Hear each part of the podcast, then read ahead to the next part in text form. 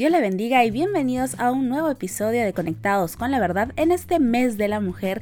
Y el título de este programa es El look, entre comillas así bien grandote, de una cristiana. Y hoy en día es bastante común, cosa que no pasaba hace unos años atrás, encontrar incluso hasta líneas de moda para ropa de cristianas o ropa que usan las cristianas y se vuelve incluso esta tendencia. Eh, hay marcas exclusivamente de venta para, para ese tipo de ropa, lo cual no se critica, pero vamos entendiendo un poquito por qué ese mercado existe. Y lo gracioso de todo esto es que si nos vamos al nudo de, de, esta lista de normas acerca de la vestimenta de la mujer cristiana, lamentablemente el fondo no es un fondo tan bueno, o al menos la idea principal no es tan buena.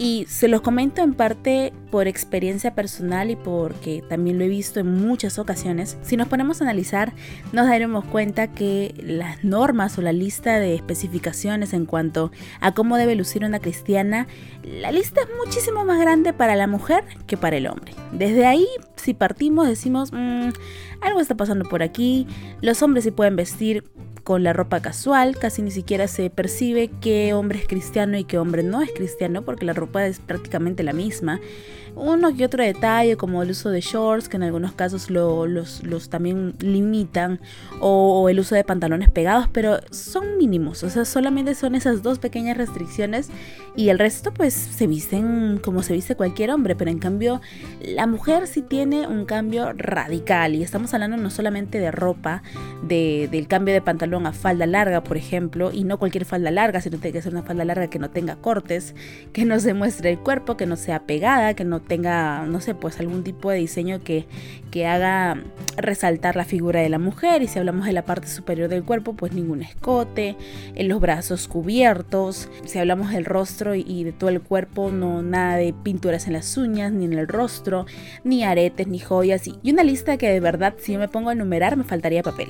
Entonces, el punto de todo esto es, ¿por qué para la mujer las normas son más que para los varones? Algo que tristemente he oído y es que es por culpa de la mujer que el hombre siente deseos carnales hacia ella o como que capta la atención del varón eh, haciendo que el varón tenga deseos, eh, que le brote por los poros la concupiscencia y quiera devorar a la mujer que, ve al frente. Incluso he oído testimonios en donde los líderes, diáconos o hermanos con años en la iglesia llaman la atención a jovencitas, pero no por el hecho de cuidarlas a ellas, sino por cuidar a los varones de su iglesia. Entonces terminamos teniendo una visión bastante patriarcal y machista que sí, sonaré afeminadas y todo lo que ustedes quieran, pero lamentablemente es así. ¿Por qué? Les voy a explicar. Las frases que utilizan muchas veces para poder limitar nuestra forma de vestir es mira cómo te vistes, los hermanos te están viendo, si un hermano te ve con esa ropa, empieza a tener deseos hacia ti y como no puede tenerte, va a salir al mundo y pobrecito va a tener que pecar con la mujer que se le cruce en el mundo. Entonces terminamos las mujeres queriendo, queriendo sin querer ser el detonante, pues, ¿no? De, de que los varones pequen, porque pobrecitos. Mi mensaje para todos los hermanos y hermanas que piensan así es el siguiente. En la Biblia ninguna parte me habla de que una mujer sea el detonante o algo sea el detonante. Eh, los deseos concupiscentes, la maldad, por así decirlo, las pasiones desordenadas nacen desde uno mismo. Si nacen desde uno mismo, ¿Qué es lo que podemos entender? Que sea lo que sea que tengamos en nuestro entorno, así yo vea una mujer vestida tapada desde la cabeza hasta los pies, o así veo una mujer semidesnuda, yo tengo tantas, tantos deseos desordenados dentro de mí, son tantas las cosas que yo no he aprendido a trabajar que yo no he aprendido a doblar mis rodillas y a pedirle a Dios que cambie de mí, que cualquier mujer va a ser detonante de mis desórdenes, de mis deseos reprimidos. Quiero partir en este programa con algo bastante claro. Si vas a darle normas a las mujeres en cuanto a cómo deben lucir, qué ropa vestir, cómo arreglarse, no puedes poner en el centro al pobrecito hombre que lamentablemente va a tener deseos y va a querer verle a la hermana con otros ojos. Porque en primer lugar, tienes que llamar la atención a ese hermano por no haber trabajado ese aspecto de su vida al punto que tenga que desear a una hermana de la iglesia. O fuera de la iglesia. Porque muchas veces protegemos a los hombres dentro de las cuatro paredes de la iglesia, pero señores, esos hombres que van a sus congregaciones salen a la calle y en la calle se van a encontrar con las mujeres vestidas como les da su gana. Y no le vamos a poner unos parches en los ojos porque pobrecitos pecan, para eso está el dominio propio. El dominio propio que ustedes predican tanto, bueno, ejérzanlo sobre los hombres que ustedes ahora lo consideran débiles y pobrecitos. Entonces, partiendo desde ese punto, cualquier norma que se va a dar a favor en contra del uso o no uso de las cosas hacia la mujer, no puede partir desde el hombre, sino desde la mujer como tal. Las partes de la Biblia que mencionan las joyas, como por ejemplo en Isaías en las hijas de Sión, si analizamos bien el texto, el problema no fueron las joyas, el problema realmente fue la actitud que tuvieron esas mujeres. ¿Qué es lo que hicieron esas mujeres? Con o sin joyas, lo hicieron y eso fue lo que trajo las consecuencias que trajo dentro del relato de Isaías lo que describe en las cartas de Pedro, por ejemplo, que también se utilizan mucho en estos casos, habla no solamente del tema de dejar de usar joyas como tal y ya, hay un tema de trasfondo y es que el uso en ese entonces de peinados ostentosos y de joyas hacía sentir menos hacia las mujeres que no tenían los recursos para poder obtener ese tipo de cosas.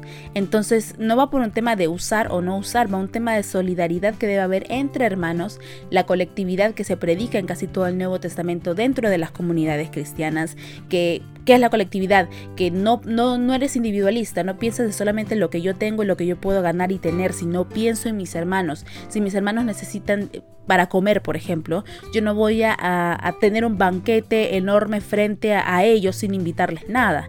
Entonces es lo mismo, desde ese punto es que parte el mensaje que encontramos en Pedro acerca de las joyas y peinados ostentosos, del ponernos en el lugar de las otras mujeres que no podían conseguir ese tipo de joyas y esos peinados que había en esa época y sí distinguía de una u otra forma qué tanto poder económico tenía una mujer de la otra. Entonces, va por ese lado. Podríamos decir entonces que bíblicamente, como hoy se usan las joyas, como hoy se usan este el maquillaje o, no sé, pues ¿no? todo lo externo, todo lo que vemos por fuera de una mujer, no, no está regido hacia lo que dice al menos el Nuevo Testamento porque el mensaje es otro. No va por el lado de no usar ciertas cosas. Aparte de que la forma de arreglarse de las mujeres en ese entonces no se parece en nada a la forma de arreglarnos de las mujeres ahora. Hoy en día si alguien tiene un arete, digamos, ¿no? De oro, no vale socialmente más que la otra. No tiene por qué creerse más que otra persona u otra mujer por el simple hecho de tener una joya de oro. En ese entonces sí, para ahora nuestra época no. ¿A qué voy con todo esto? Que las normas de no usar, sí usar, para qué usar, yo lanzaría una pregunta. ¿En qué me beneficia a mí espiritualmente el dejar de usar joyas, el dejar de usar maquillaje, el de dejar de, pintarme las canas si tengo canas. ¿De qué forma a mí me ayuda espiritualmente? ¿Cómo yo crezco espiritualmente con ese tipo de normas? ¿Me ayuda? ¿Doy vida con eso? ¿Hago expandirse el Evangelio con eso? ¿Mejoro mi relación con el prójimo con eso? Para serte sincera, son temas tan banales, son temas tan superficiales, tan triviales que no yo no le encuentro el sentido al prohibir o no prohibir porque no afecta la vida de ninguna cristiana. Ahora, existen personas que tienen cierta obsesión por eh, joyería, maquillaje, todo lo que es este, la apariencia física. Y al ser obsesión empieza a convertirse en algo que está en primer lugar en su vida. Y lo único que puede ser en primer lugar en nuestra vida como cristianas es Dios. Salvo que ese sea tu caso, que tú tengas una obsesión por lucir de cierta manera, no es algo que estás haciendo en contra de Dios. Entonces, si el maquillaje, si las joyas, si usar la ropa de moda, si pintarte el cabello, las uñas, te está quitando la paz, está volviéndose algo que está en primer lugar en tu vida, sí es algo para pensar en dejarlo probablemente. Pero si no es así, si es algo que simplemente, bueno, si hoy día quiero usar un arete y mañana probablemente me olvido, no pasa nada, sigo con mi vida, no me voy a sentir mal por dejar usar el arete un día. Si es algo que comienza a convertirse en una cosa más como, como el hecho de peinarse o lavarse la cabeza diario o interdiario, no tiene por qué regir en tu vida, no tiene por qué ser prohibido ni por la Biblia ni por un líder, si es algo que tú haces en tu corazón con una intención completamente, no sé, pues casual, ¿no? O algo como que, bueno, hoy día deseo, mañana no deseo continúo con mi vida, No es algo que afecta ni tu relación con Dios, ni tu relación con el prójimo. Y para terminar este programa, y sí quisiera que sea lo más corto posible porque es un tema a veces tan absurdo de hablar, pero en algunas comunidades se vuelve un tema importante lamentablemente hasta el día de hoy, lo cual no debería estar sucediendo. No solamente para el tema de ropa, maquillaje, sino para todo. ¿Cuál es la intención con la cual hacemos las cosas? Si mi intención es seducir a un hombre, si mi intención es crear discordia en X situación, si mi intención es obsesionarme por completo al punto de que si un día salgo sin maquillaje, mejor no salgo porque me deprimo por completo, si es eso lo que envuelve tu mente al momento de arreglarte frente a un espejo para salir a la calle, piensa dos veces lo que estás haciendo. Pero si no, si es algo completamente trivial, como en realidad debería ser algo como el maquillaje, la ropa, una joya o pintarse una uña color verde, es algo que decides día a día, es algo que no hay alguien que te pueda legislar qué hacer o qué no hacer. Seamos responsables y aprendamos a responder por qué hacemos lo que hacemos. Y muchas veces cuando yo les pregunto a algunas personas, ¿por qué no usas esto? Ah, es que mi pastor dice, bueno, no. Si tú por decisión propia y es completamente respetable, decides, no sé, pues dejar de, usar pantalones por usar falda, dime que es por el simple hecho de que así te sientes mejor o porque entendiste de cierta forma que así es como debes vestir, pero no porque alguien lo dice. Empezamos a ser conscientes de lo que hacemos y de lo que creemos y cuál es la base de, de lo que pensamos y de las convicciones que tenemos. No puede ser lo que me dice mi pastor.